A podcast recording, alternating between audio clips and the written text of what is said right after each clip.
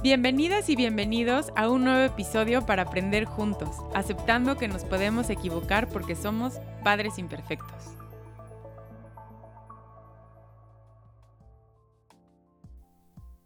Hola, ¿cómo están? Bienvenidos al episodio número 5 de Padres Imperfectos. Y hoy les traigo una invitada muy especial. Les voy a presentar a Julieta Flores. Ella es licenciada en Pedagogía, especialista en desarrollo de habilidades del pensamiento y educadora de papás en disciplina positiva. Julieta, es un gustazo tenerte aquí. No tengo el gusto de conocerte en persona, pero gracias por estar aquí y estoy segura que vamos a aprender muchísimo de esta plática. Gracias, Patti. Para mí es un honor también estar contigo. Te admiro mucho. Me encanta tu trabajo. Me, me gusta ver tus posts, seguirte y eres una inspiración también para mí.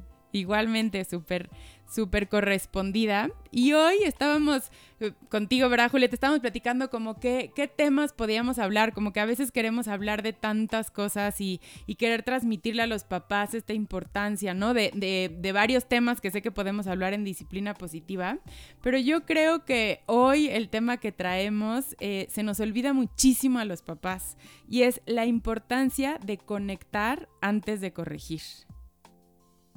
Así es, es uno de los de los temas que más nos cuesta de seguro a ti también, porque traemos una educación de una disciplina tradicional donde la conexión era como lo último que les importaba a los papás, ¿no? Nos importaba a los papás. Era una educación en la que era una buena mamá o un buen papá es el que está corrigiendo y diciendo siempre a los hijos lo que no pueden hacer. Sí, sí, sí. Sí, como que tenemos esta creencia como de, no, si conecto, ya me va a ver la cara. O sea, ¿no? Si, si empatizo, me va a ver la cara. Y nos cuesta tanto trabajo. Yo hace rato te confesaba que, que te escuché en un podcast, eh, luego se los voy a compartir.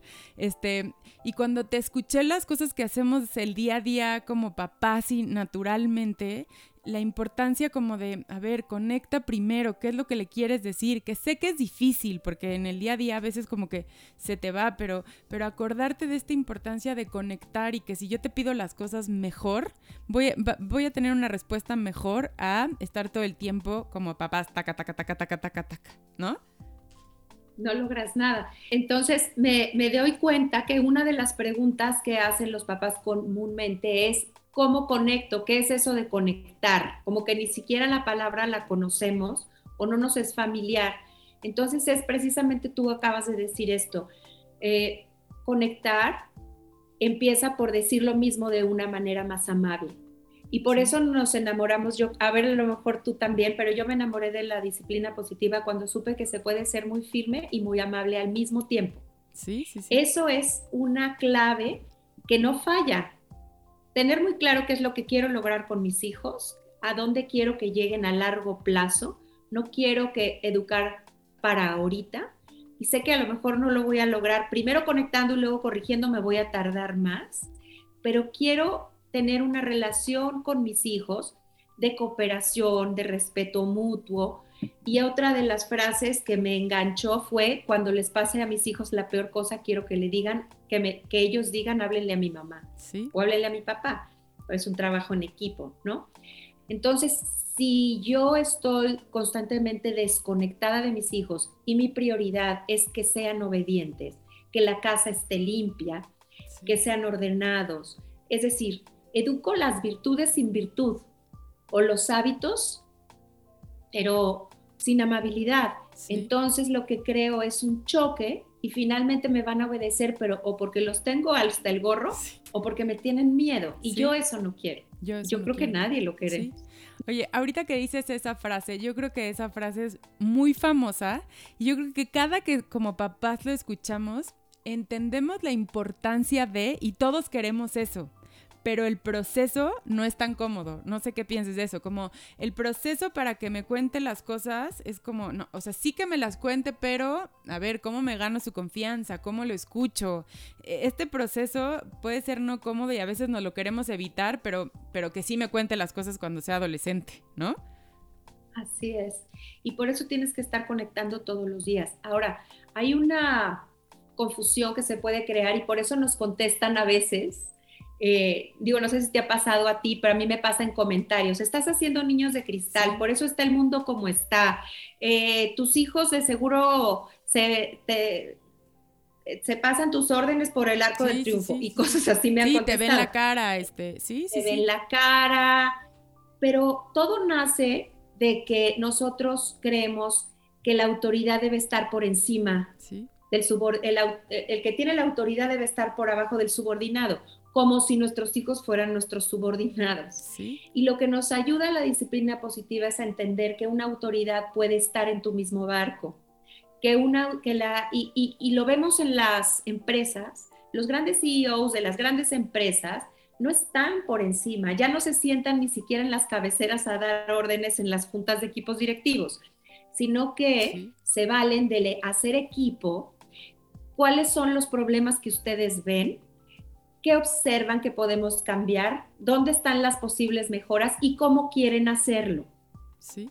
Hacemos un equipo. Ese mismo esquema, si lo seguimos en familia, hacemos equipo y nuestros hijos dejan de vernos como el manda más sin embargo, seguimos siendo la autoridad, una autoridad con mucho respeto mutuo y, siendo, sin dejar de ser una referencia para nuestros hijos. Sí, claro. Puedo ser muy firme, las reglas están muy claras, los límites se ponen, en mi casa existen límites muy claros, pero no por eso tengo que ponerme por encima de mis hijas, humillarlas, hacerlas sentir mal, como dice Jane Nelson, de dónde sacamos la absurda idea de que para ser mejores a mis hijos tengo que hacerlos sentir mal primero. Sí, sí. Y eso hacía y por eso estoy aquí. Sí, yo, yo, o sea, te, cuesta porque justo lo que dices, tanta gente que te comenta como, es que no, qué bárbaros, pero por eso los niños ahorita están como están, por falta, por falta de límites, por falta de autoridad, por falta de... yo digo que no, yo digo al contrario, a ver, los niños que están en ese rollo es porque les faltan también límites, no que les falte una nalgada, no que les falte autoridad, no que les falte tenerte miedo, este, pero qué difícil es como encontrar este balance que entiendas el, una cosa es que yo te respete y otra cosa es que yo te tenga miedo. Otra cosa es que, ¿no? Que, que, me sienta menos, que no me sienta con la confianza de la frase que decías hace rato. Si yo te tengo miedo, cuando tengo un problema no voy a ir contigo. ¿no? Con la última persona que voy a ir es contigo. Entonces sí entender que, que no está fácil, que es un trabajo, y por supuesto que si me dices, pues es más fácil decir porque lo digo yo y punto, ¿no? Si me, si me dices, o la gente que dice, no, es que con las nalgadas sí funcionan, yo les digo, a ver, yo no estoy diciendo que no funcionen. Por supuesto que funcionan. Se quedan callados. Y a lo mejor ya si lo haces, si nunca la utilizas, o sea, ¿no? Como que si la utilizas mm, rara vez, funciona, ¿no? Se quedan callados, se mueren de miedo y dices, bueno, ya, esta vez sí funcionó.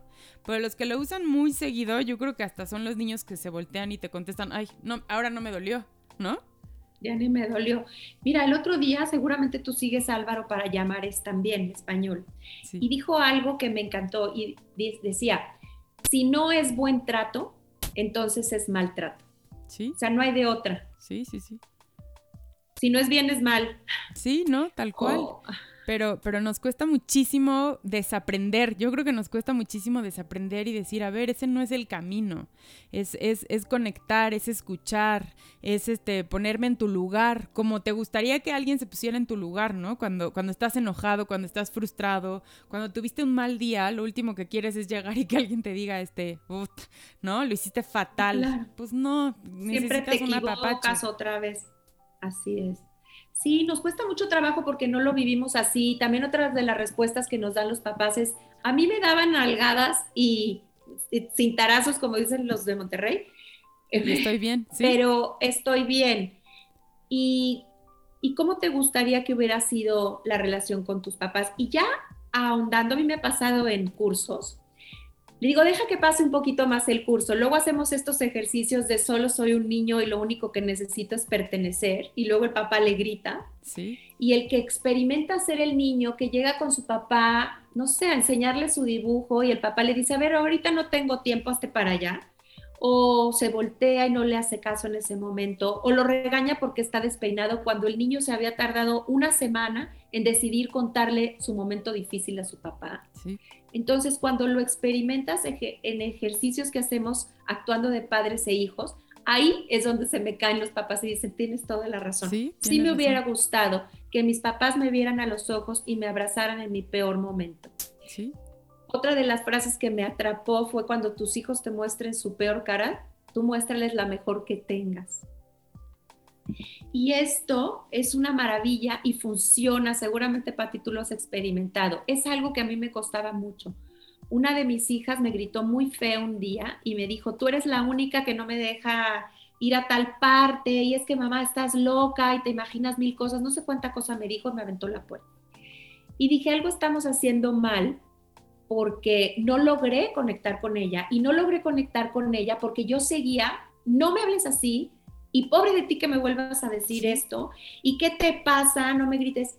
En lugar de bajar la guardia en ese momento, hablando de Daniel Siegel hace rato tú y yo, entender el cerebro de mi hija está en un estado en el cual no es capaz de razonar, pero tampoco el mío. Es mejor dejar pasar un momento. Y no quiere decir como entienden muchos con los posts que hacemos, que yo voy a permitir que mi hija me hable de esa manera y lo voy a dejar pasar. Pero lo que aprendimos ahí en el, en el cerebro del niño con Daniel Siegel es el momento del berrinche, no es el momento del sermón. Sí. Entonces, si tú en ese momento que tu hijo está tan desconectado de ti, tú sigues sermoneando y pobre de ti, amenazando, humillando, dando nalgadas, eh, castigando, entonces no estás logrando que tu hijo reciba el mensaje que tú le quieres dar, que es que se cuide y que por eso no lo dejas ir a esta parte. ¿Qué piensas tú que pasaría? Te explico por qué lo pienso. Eso se puede trabajar después y dejando bajar los, los humos y, acomodando el cerebro en, una par, en un área más pensante. No vamos a ahorita dar la clase del cerebro del niño, pero cuando está en un mejor momento es cuando puedes reconectar y decir, este es el límite, esta forma de hablar no se permite en la casa, ni de mí hacia ti, ni de ti hacia mí, porque hay que modelar lo que queremos que aprendan. Y ahí es donde no nos deja este orgullo, ¿no? Como decir, ¿cómo? ¿Cómo él me... No, no, a ver, si tú no quieres que te hable feo, no le hables feo, ¿no? Y pedimos que dejen de gritar gritando. Sí y que no le peguen al hermano, pero yo le pego a él. Es que sí, este, este doble mensaje es muy importante, ¿no? ¿Cómo? O sea, yo sí te pego, pero tú a mí no, pero tú a él sí, pero tú a mí sí. O sea, es, no se pega, punto. Entonces, como no se pega, no se pega pero a veces, bueno, es que sí lo necesita, no, no lo necesita. Y nos regresamos a lo que decías hace rato, no es que por eso los niños de hoy sean niños, este, es que por eso los niños están como están, no, los niños están así hoy por falta de límites, por falta de papás presentes, por exceso de pantallas, por muchas otras cosas que es más fácil decir que es por estas nuevas modas y lo digo entre comillas, ¿no? Así es. Y un niño que nunca ha sido violentado no va a violentar. Es verdad que en las pantallas aprenden muchas cosas y luego entran al colegio y aprenden otras cosas, pero un niño que ha sido bien tratado va a tratar bien. Tú creas el ambiente que quieres que haya en tu casa. Este tema a veces a las mamás les cuesta trabajo. Justo ayer en clase me decía una mamá, a ver, yo nunca le he pegado a mi hija y tiene tres años y el otro día en un berrinche estaba pegándome. Y ahí es cuando es nuestra responsabilidad estudiar un poquito más por qué proceso está pasando el cerebro de mis hijos. Y cuando entendemos, no me lo está haciendo a mí, no me está dando un mal momento, sino que ella está teniendo un mal momento. ¿Por qué? Porque esto es una reacción automática del cerebro más primitivo, hacer así o hacia abajo o patalear y luego decimos, a mí no me patalees, pero es un cerebro, es una reacción automatizada, no es que tu hijo te quiera pegar. Y, y es ahí donde las mamás nos enganchamos o los papás y le devolvemos el golpe. Ahí sí hay violencia. De adulto a niño sí hay violencia. y si entendemos que no hay violencia, tú estás consciente, tu parte del cerebro que es la responsable del autocontrol sí está desarrollada y la de tus hijos no. Y cuando entiendes esto, entonces si mi parte del cerebro, del autocontrol, del autodominio, de las, de las decisiones sensatas, ya está desarrollada, que es la parte de la corteza prefrontal, y la de mis hijos no, entonces ahí entiendo quién es quien tiene que calmar a quién. tus hijos no son responsables de que tú te calmes, tú eres responsable de ayudar a tus hijos a aprender inteligencia emocional, a nombrar sus emociones, a que se valga estar enojado, estar frustrado y cómo puedo no frenar, sino encauzar esas emociones. Sí es nuestra responsabilidad. Sí, es que es que nos cuesta trabajo entender que sí es nuestra responsabilidad y no sé por qué a veces creemos que ellos tienen que regularse solitos, que ser así, que ser así y entonces ahí es donde se pierde todo. Pues ¿quién te dijo que se iban a regular solitos? ¿Quién te dijo que no te iba a necesitar? ¿Quién te dijo que tú no eres guía? ¿No? Entonces es esta parte de entender, ahorita me necesita, lo tengo que acompañar. Y es donde creo que se confunde un poquito en esta parte que, ¿no? Como de, ay, o sea, el acompañarlo, el, el, el ayudarlo a regularse, no quiere decir que tolere que, que me falte al respeto, que tolere algunas cosas que, como decías hace rato, en otro momento poner el límite, pero ese no es el momento. Sí es. Eh, y cuesta mucho trabajo a los papás entender eso, acompañar en un berrinche. ¿Cuál es mi trabajo en un berrinche? Callarlo, que no me falte respeto. No, es acompañarlo, es estar ahí para él. Estoy aquí contigo. Y también estás mandando un mensaje que es para siempre. En tus peores momentos, aquí estoy para ti. ¿Sí? Cuando estés fatal, insoportable, sí estoy para ti. Vamos a ir poniendo las reglas de la sana convivencia. Esas las van a ir aprendiendo. Pero cuando tú entiendes que está en la naturaleza de los niños de dos, de uno, dos, tres años, llorar, que es parte de su desarrollo psicosocial y que no tienen otra forma de decir las cosas porque su lenguaje todavía no está desarrollado. Entonces puedes, ah, que te caiga el 20 y decir, ah, bueno, lo voy a acompañar, voy a estar ahí con él, tan cerca como se deje. Sí, sí, sí.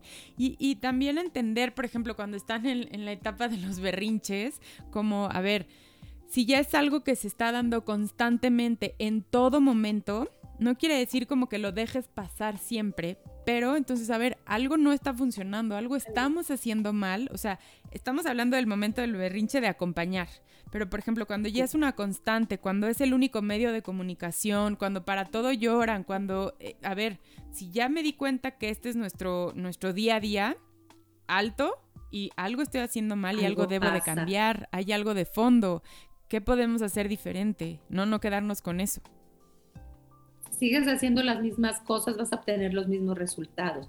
Y no se trata de estar dejando pasar todas las actitudes. Por ejemplo, ahorita hablé de pegar y muchas están cuestionando, ah, entonces tengo que dejar que me pegue. No, puedes frenar sus manitas sin, sin violentarlo y decir, no voy a permitir que me pegues aquí estoy para ti.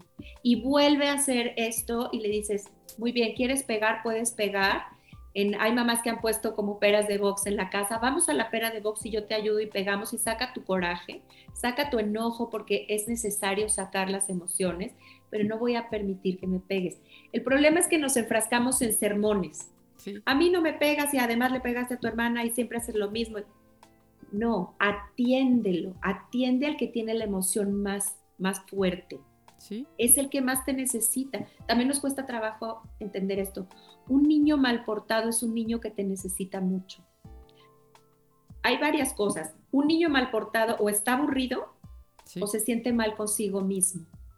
Sí. Yo fui maestra de kinder, directora de kinder y ahí estuve por los kinders. Y, y había maestras que me decían, me tocó el peor grupo pero resulta que era una maestra que acababa de entrar al kinder, ¿no? Me tocó un grupo tremendo, no se calman en todo el día. Entonces yo me metí a observar sus clases y pues, me moría de la aburrición. Entonces, los niños, por supuesto, estaban mal portados, pero no confundimos el mal comportamiento con que estamos faltando a cumplir una necesidad básica del niño que es la exploración y todo lo que tienen los niños de kinder, ¿no? Sí, pero no, a veces es más complicado ese camino, ¿no? Sí. Entonces como que es más fácil decir como, pues no, estás castigado y, entramos con la amenaza y por eso al tiempo dicen, es que no funciona. No, no funciona porque es tu único medio, amenazar, premiar, castigar, eh, nalgada.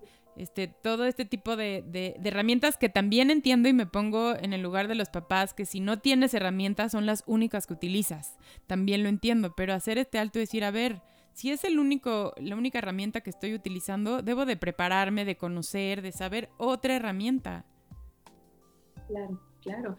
Nos preparamos y hacemos carreras, maestrías, doctorados y cursos para que nuestras empresas funcionen muy bien pero cuando entiendes que tu empresa principal es tu familia, entonces te, preparas más. Y es, es muy satisfactorio saber que somos muchos los que nos estamos dedicando a esto y cada vez más papás que están interesados en esto y van entendiendo, incluso los que están más negados al principio, después acaban convencidos porque hacen la prueba, conectar con sus hijos y después corregir. Y volviendo a qué es conectar, porque nos fuimos por todas las ramas del árbol. Yo hago una analogía, Patti, que me que ayuda a, lo mejor a entender esto. Si yo tengo una lancha y quiero convencerla de que se meta al lago porque quiero esquiar o al mar, o la pateo para que se meta al mar, o la jaloneo, no puedo hasta que la conecto a un remolque. Si no la conecto, no la voy a poder meter a donde yo quiero llevarla. Este remolque, esta conexión, sucede lo mismo cuando hacemos esta conexión con nuestros hijos, esta empatía. Se vale lo que estás sintiendo, ya vi que estás enojado y se vale, ya vi que estás frustrado, puedo hacer algo por ti, no es el momento de corregir. Ahorita cuentas conmigo y después corrijo. Esto no estuvo bien, no estoy de acuerdo, ¿qué piensas tú? ¿Qué harías tú? Y también dejarlos pensar, enseñarlos a pensar en sus soluciones. Todo esto para qué? Para que cuando tú no estés, ellos reconozcan en sí mismos la regla, la hayan interiorizado y estén convencidos de que así se quieren portar. Cuando trabajamos con la disciplina de antes, grito, castigo, amenaza, humillación, entonces había niños muy obedientes que me dicen las, las abuelitas, es que a mis hijos yo los dominaba con la mirada. Sí, señora, pero nada más salían de su casa y olvídese. Y yo fui una de esas, porque a mí no me dejaban ir y yo encontraba la manera de irme con un montón de mentiras y de cosas y decía, a la siguiente ya no me van a cachar y tal. O sea, lo entiendo también porque yo lo viví. Sí, sí, sí, sí, sí. Sí, es que literal si éramos de, levantaba el ojo tu mamá y era ya lo levantó, ¿no? Ya lo levantó, pero a la vuelta de la esquina me portaba fatal. Sí, lo, sí, lo digo aquí en público, porque no había interiorizado la regla, no sabía que eso era lo que a mí me convenía, nadie me preguntó, solo me dijeron qué hacer. Sí, sí, y, ahí es donde no reflexionas, no tienes tu punto de vista. Yo aquí en el ejemplo cuando te escucho, cuando dices, ok, ¿quieres que te obedezca tu hijo? O sea, si realmente quieres que te obedezca tu hijo, ok, si esa es tu meta, perfecto. Nada más que también va a ser el niño que va a obedecer al amigo, el niño que va a obedecer al jefe, el niño que no va a saber poner límites. Entonces, no hay una manera de educar de decir, a mí como tu papá me obedeces, pero a, tu amigo le pones límites y le dices que no. Este, entonces, no hay una manera, es el ejemplo. En el ejemplo ahorita que dices de por qué con la mirada, porque también nosotros veíamos que nuestros papás o nuestros abuelos atendían con la mirada, por ejemplo, al esposo, ¿no? Veías a la abuela que si el abuelo le hacía una mirada, ¿no? Este, ok, ya, ya. Entonces era el ejemplo que veías o escuchabas a tu papá que es mi jefe y lo que diga mi jefe. Hoy a lo mejor nuestros hijos nuestros, nos escuchan y dicen, oye, no, le voy a decir a mi jefe que no me pareció, que cómo lo podemos hacer mejor. Entonces es exactamente lo mismo, pero a veces no ya las mamás no obedecemos a los papás. Tal cual. Hacemos un equipo. Es como si te dijeran ahorita, no, Julieta, tienes que obedecer a tu esposo y cuando él te levante la mirada, tienes que hacer exactamente lo que él te diga. Pues no nos va a parecer tan cómodo, porque esperamos que nuestros hijos sí lo hagan, ¿no? Así es. Y además metemos a nuestros hijos a colegios donde los enseñen a pensar, a razonar, a hacer juicios críticos, a defender y concurso de, de oratoria, de debate y todo eso. Pero en la casa te callas y me escuchas entonces ahí hay una frustración para los hijos porque sí saben pensar, sí saben cuestionarse, pero en casa no los dejas. Entonces hay mucha frustración, mucha frustración y mucha desconexión con los papás. ¿Cuál es la única manera que tenemos los papás de saber qué está pasando en el corazón y en la mente de nuestros hijos? Callándonos, preguntar y callarnos.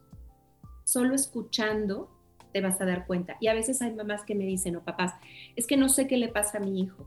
Pero luego hablando con el hijo, te dice, yo ya le dije a mi papá que me tiene harto por esto y por esto, porque no me escucha, no me deja explicarle. Entonces, si te lo está diciendo tu hijo, cuando tu hijo esté hablando de una emoción, hay que cerrar la boca y abrir los oídos. Está hablando de una emoción, no importa que te incomode, y si te incomoda es probablemente que sea cierto, que, que tenga mucho, mucho desierto. Entonces, cuando diga, estoy enojado, estoy frustrado, me enoja lo que tú haces, no me escuchas, no me quieres, papá, es que tú no me quieres. Tú le dices, claro que te quiero, escucha. Y hay preguntas que abren la, conversación, ¿no? Dime más. Gracias por decírmelo. ¿A qué te refieres? Te escucho. Abre la conversación. Te acaba de decir que te odio. En vez de decir, ¿cómo me vas a odiar? Métete a tu cuarto y estás castigado por odiarme. Sí, sí, sí. Más, gracias por decírmelo. Yo no sabía que te sentías así. Eso es conectar en su peor momento, abrirte a sus emociones, abrirte, interesarte por qué le pasa a mi hijo, qué hay detrás de su comportamiento. Cuando un hijo se porta muy mal, algo hay detrás. ¿Qué está gritando? ¿Qué necesita? Sí, sí, y qué, y qué difícil es hacer este o sea, esta, esta tarea como de decir, a ver, te escucho, te entiendo. Y, y, yo que te escucho y sé, y sé que es el camino, aunque como tú decías hace rato, nos equivocamos y hace rato que estábamos platicando te decía, yo hay veces que digo, ay, chin, ¿por qué lo hice así? A ver, eso no quiere decir que no nos vamos a equivocar, que no cometemos errores, que, que a veces no conectamos. O sea, a mí muchísimas veces digo, ay, es que tenía que conectar antes, por lo menos ya lo tenemos consciente. Pero para las personas que nos están escuchando, que a lo mejor no están tan convencidas, y que pueden decir como, ay no, estas cosas este, son nuevas modas, no funcionan. Entender la frase que dijiste hace rato, si quiero ser la persona de confianza de mi hijo, si quiero ser esta, esta, esta persona que, que llegue y me diga, ma, me siento triste, ma, cometí un error gravísimo, no va a pasar automáticamente si no hacemos todo esto, si no escuchamos, si no empatizamos, a pesar de que tenemos miedo, a pesar de que las cosas que nos dicen a veces es o te pueden lastimar o dices, chin, o sea, sí me dolió lo que me dijiste, pero no es automático. No es automático. Y también decir, ser genuinas con nuestras emociones. Oye, eso que me estás contando, a mí me da miedo, la verdad, no sé, te cuenta mis amigos se fumaron un churro anoche. También no es que te vayas a quedar como que te vale, ¿no? Pero puedes decir, oye, a mí ese tema me da miedo, yo no sé nada de drogas, pero qué bueno que me lo dices y lo voy a investigar. Gracias por decírmelo. O sea, puedes hacer partícipe a tu hijo de lo que me estás diciendo me enoja, me da miedo, me frustra, no estoy preparada, y eso también es conectar. Yo también tengo emociones, yo me siento igual que tú. Cuando yo tenía tu edad me sentía igual y entiendo que te sientas así. Pues, el, el, enseñar inteligencia emocional a nuestros hijos es practicarla primero nosotros. Por eso hay mamás que me dicen, oye, te traigo a mi hijo. Creo que tú sí das terapia a niños, yo no. Entonces me dice, te traigo a mi hijo porque es insoportable. Le digo, mira, yo con que sepa cómo se llama, yo voy a trabajar contigo. Porque también posteo mucho esta frase, todo empieza en ti. Sí, sí, sí. Es trabajar con los papás. Y hay autores como Dr. Shefali y otros autores que me encanta que dicen esto que al principio se me hizo super cursi y lo he ido asimilando y haciendo descubriendo qué tan cierto es que los niños vienen perfectos y caen en ambientes heridos. Y es verdad, los niños son genuinos, son sinceros, dicen las cosas como son, son abiertos, son nuestros grandes maestros. Y nosotros no les dejamos seguir esa intuición, esa facilidad con la que ellos pueden decir lo que sienten, los vamos callando. Entonces, esa, esa, ese callarlos, no escucharlos, anular lo que piensan y sienten, rompe esa conexión. Sí, y al contrario, si tú escuchas, te callas, abrazas, acoges, esa conexión se, fortalece. Ahorita que te escucho lo de inteligencia emocional, yo trabajo con niños, este, inteligencia emocional. Este, la, verdad es que lo que más hago es trabajar con papás, pero cuando trabajo con los niños, me doy cuenta, o sea, por eso estoy a favor de, de, los talleres de emociones, aunque también les digo a los papás, aunque estoy a favor de los talleres, yo con sus hijos trabajo darle vocabulario emocional, este, que descubran cómo se sienten, dónde lo sienten, pero es como, como una teoría.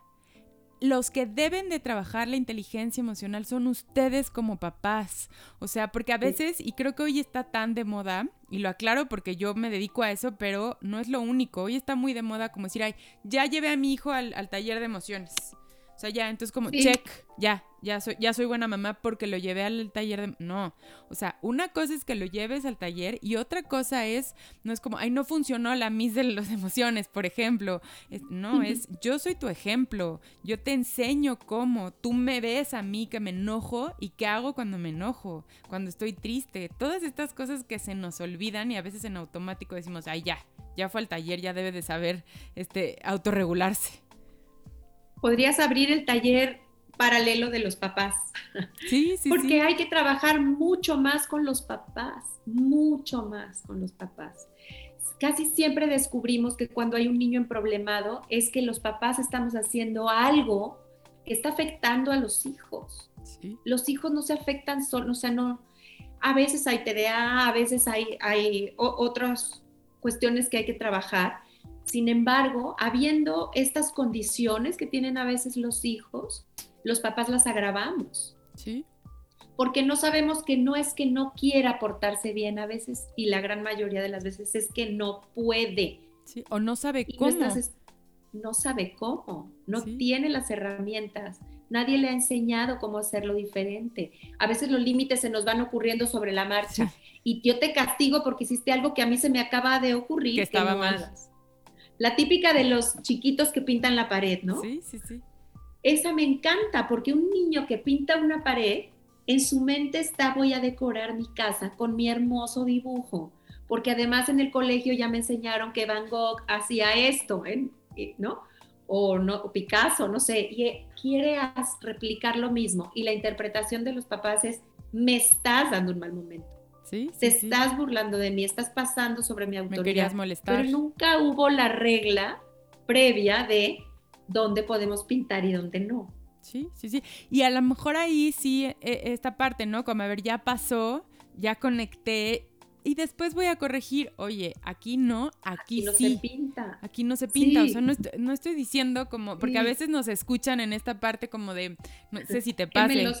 ¿No? Como, ajá, como, y, la gente que me conoce mucho, que yo siempre me confieso que soy muy firme, este, les digo, a ver, no es como que cuando educas con disciplina positiva todo es maravilloso, no hay problema, tú todo el día estás de buenas. Claro que no, hay días malos y yo hace rato, antes de que empezáramos ahorita a grabar, te decía, cuando te escuché, me di cuenta de errores que, que estoy cometiendo, de, a ver, primero tengo que conectar con mi hija que ya está un poco más grande, verlo de manera diferente. No quiere decir que somos por eso este podcast se llama Padres Imperfectos. Pero por lo menos ya vas haciendo ese, ese análisis. Es, a ver, lo estoy haciendo mal, no conecté, ¿no? Exactamente. Hacer conciencia es el primer paso y es el trabajo mayor. Que tú descubras y, y que decidas, no vuelvo a hacer esto. ¿Sí? Yo les decía a los papás, decide, decide, quiero tratar bien a mis hijos, toma esa decisión y ya estás del otro lado. Sí, ya por lo menos tu primera herramienta no va a ser hacerlo sentir mal. Ya por lo menos te vas a quitar ese, ok, hasta que se sienta mal va a entender. Que sufra para que aprenda. Es una creencia muy arraigada en nuestra cultura. Que sufra para que aprenda. Y no es que a los papás nos toque hacer sufrir a los hijos, pero sí acompañarlos en las consecuencias de sus actos. Corremos, una, corremos un riesgo cuando, educa, cuando tratamos de educar papás en positivo, que es que pasen del autoritarismo al permisivismo. Y entonces a mí me ha pasado con mamás que asesoro que me dicen, no, ya me hablaron del colegio que mi hijo no tiene límites. A ver, vamos a revisar qué estamos haciendo. No se trata de quitar los límites de ninguna manera.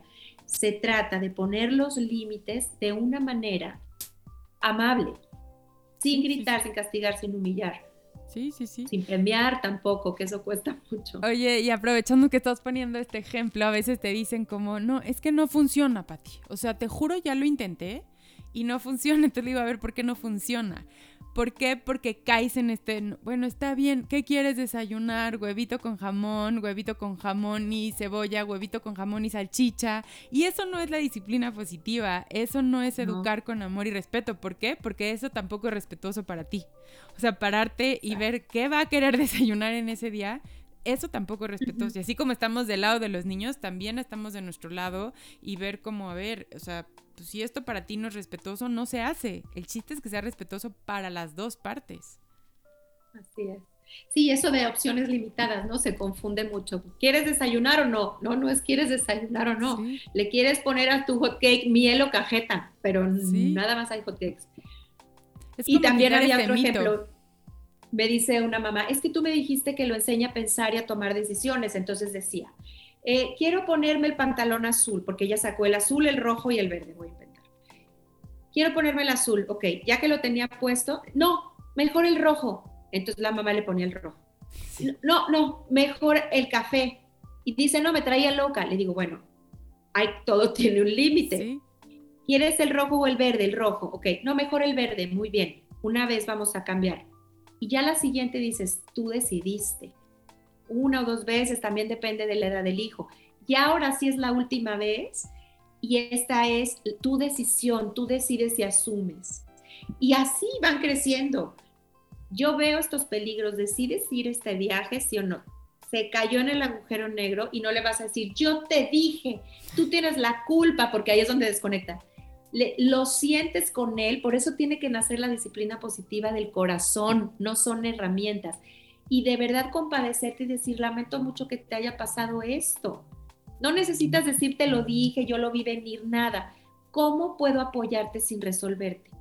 Aquí estoy contigo, ¿cómo lo vas a resolver? ¿Qué vas a hacer? Eso hace la gran diferencia. No eres permisivo.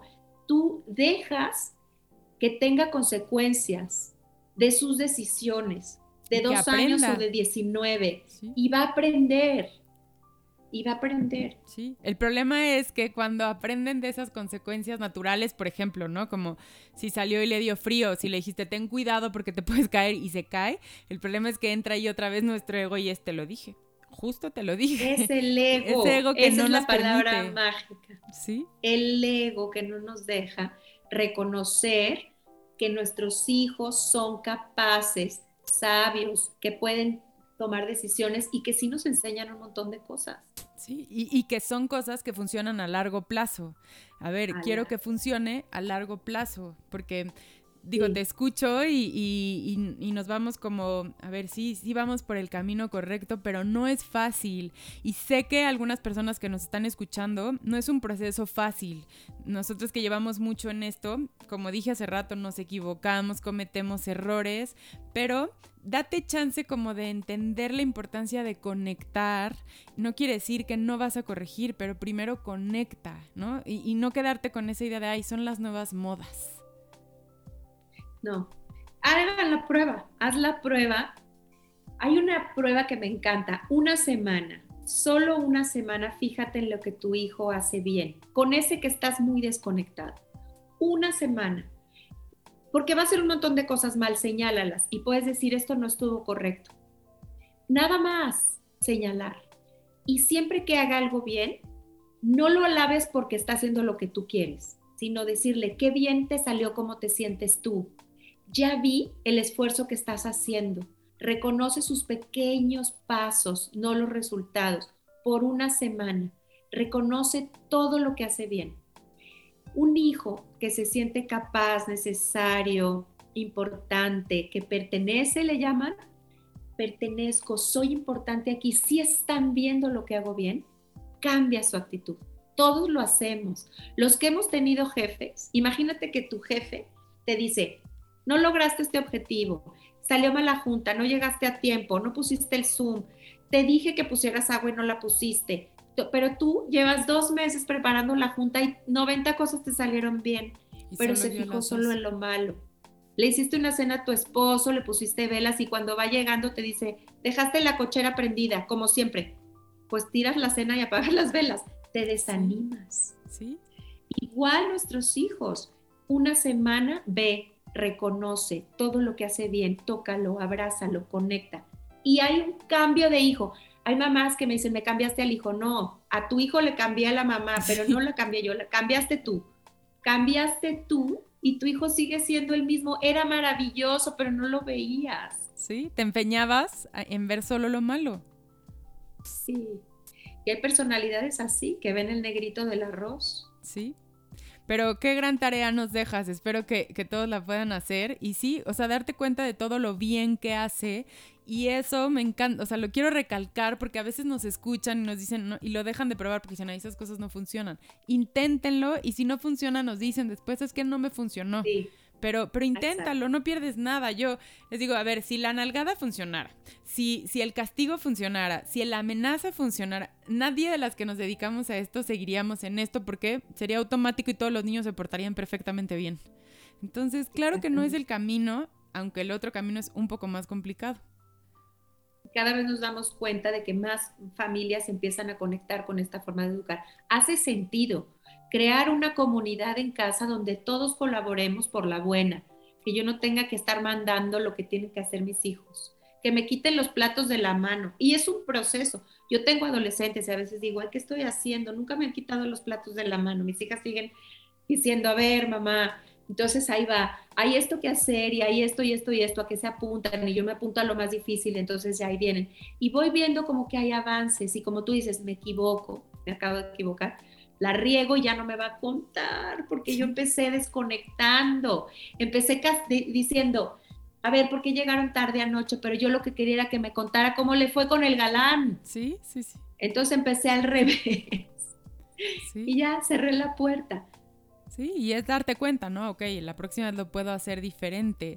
Y me encanta esto que dices, como de entender que, a ver, no es como que van a llegar los niños y es como la casa de la disciplina positiva, de mami, este, vete a descansar y yo, o sea, no es esa parte como de, ¿no? Que todo va a fluir maravilloso y que van a ser, no, a ver, es, es un ganar, ganar siempre. Y a veces sí de, oye, acuérdense que nos tocaba a todos recoger, por ejemplo, ¿no? Pero sin este afán de siempre estar lastimando, gritando, regañando, eh, eh, eh, quitarnos como este, pues este gran mito. Sí, sí, sí, sí. Cada uno va analizando cómo es mi casa, eso me ayuda con en los grupos de mamás. A ver, analiza cómo es tu casa. Es desde, una decía, desde que Dios amanece, son sombrerazos, gritos, eh, carreras. Y cuando empezó a soltar y a darle responsabilidad a sus hijos, a hacerlos sentirse importantes y necesarios, todo empezó a cambiar.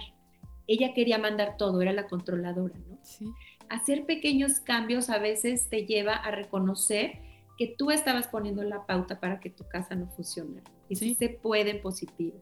Tampoco quiere decir los hijos de Patty Mary y de Julie disciplina positiva. No, hombre, son maravillosos y pobres. Yo digo que no se las encuentren. No, no es cierto. sí, sí, no, ellas van a tomar sus decisiones como tú y como yo tomamos decisiones y nos equivocamos. Claro, y es parte del aprendizaje. Exactamente, vamos luchando por una familia sana de mente donde puedan sentirse libres de expresar sus emociones, donde todos podamos cooperar, hablarnos claro y decir nuestros peores miedos y nuestras peores cosas. Tener, por supuesto, límites bien claros y hábitos bien formados. Oye, ahorita que te escucho a mí alguna vez y me dijeron, oye, ¿qué pasa si les preguntan a tus hijas, este, como, o sea, como que yo creo que les daba miedo, como se te cae el teatrito, ya sabes? Y les dije, pero por supuesto que no, si les preguntas a mis hijas, tienen una mamá real que pierde la paciencia, que se enoja, ¿no? Que no tiene buenos días, que a veces no conecta, ¿no? O, pero también dicen, también dicen, a, mí una vez le preguntaron y en, en público, a una de mis hijas y al adolescente, dije, Dios mío, me va a delatar. y dijo, mi mamá la verdad ha cambiado un montón, qué bueno que se encontró en la disciplina positiva. dije, bueno, siquiera no lo he hecho tan mal y sabe, sabe que me equivoco y de repente me dice un día, ¿y la disciplina positiva dónde la dejaste? Le digo, pues se me andaba olvidando, qué bueno que me la recordaste, pero me voy a meter a mi cuarto a, a respirar un poquito porque estoy fuera de mí. Sí, sí, sí. Y lo mismo puede hacer ella cuando, y, ella aprendió que a veces me dice, mamá, me voy a meter a mi cuarto porque estoy fuera de mí y no te quiero gritar, por favor. Adelante, pero Adelante. Es, el día a día, ¿no? Es vivirlo, es moldear, ¿no? Te vieron a ti. O sea, sería como mentir si les decimos como, no, ya, ya que logras, o sea, ya que llevas 10 años en esto, lo logras y entonces, pues no, claro que no, hay retos diferentes. Hay, ya cuando superaste los berrinches viene otro reto diferente. Entonces, vamos por buen camino, creo, si ya hacemos estos pequeños cambios. Claro que sí, Patti, claro que sí, y ojalá que seamos cada vez más familias, que compartamos estos podcasts, quien nos está escuchando, compartan. Quien nos sigue en redes compartan, no para que nos hagamos famosas, eso no, eso no es lo importante. Que imagínate crear una comunidad de, de salud mental. Sí. Total. De sanar heridas. Y cuando vas educando a tus hijos en positivo, yo que me estoy dedicando a niño interior también, vas sanando tu tus propias heridas. Estás tratando mejor a ese niño interior. Es increíble lo que se sana. Pero no es fácil y es un proceso, ¿no? O sea, no es como, ¿no? Es, es, querer trabajarlo. Así es, es decidirte educar en positivo, hacer una mejor persona para tus hijos. Ay, pues te he disfrutado muchísimo. Espero que todos les, les dejemos una semillita y lo que dices, ¿no? Compartirlo y, por lo menos el ejemplo que pusiste de la tarea que nos dejaste de una semana hacerlo. Ya si no funciona, no nos va a caer nada mal, ¿no? Así es. Una semana, fíjate en lo que hacen bien tus hijos. Sobre todo ese con el que te sientas más desconectado. Cuéntanos dónde te pueden encontrar, por favor. Yo cuando comparte el podcast, obviamente pongo todo, pero dinos dónde te pueden encontrar. Sí. Yo estoy en Instagram y en TikTok como Yuli Disciplina Positiva, Julie Disciplina con SC. Y, y, ya, porque fíjate que estoy en Facebook, pero ya me desconecté de Facebook. La verdad es que no lo uso mucho. De repente me meto, pero ya ni le entiendo. Se me hizo como cambió un montón. Sí. Lo que me funcionó más con, con, donde conecté más fue en Instagram y ahora en TikTok también, pero donde contesto, donde posteo los cursos que doy, lo que voy haciendo es en Instagram. Pues muchísimas gracias, gracias por estar aquí. Gracias, Patti. Eh, fue, fue un gustazo conocerte y compartiré todas tus redes sociales y todo lo que haces porque creo que es muy importante tener esta red de apoyo. Claro que sí, Patti, muchas gracias. Igual te comparto yo. Me pasas todo para compartirlo yo también en mis redes. Muchísimas gracias por habernos acompañado en este episodio. Nos vemos la próxima semana en el próximo episodio de Padres Imperfectos.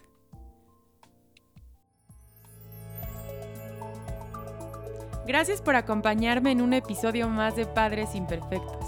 Nos escuchamos la próxima semana para seguir aprendiendo juntos.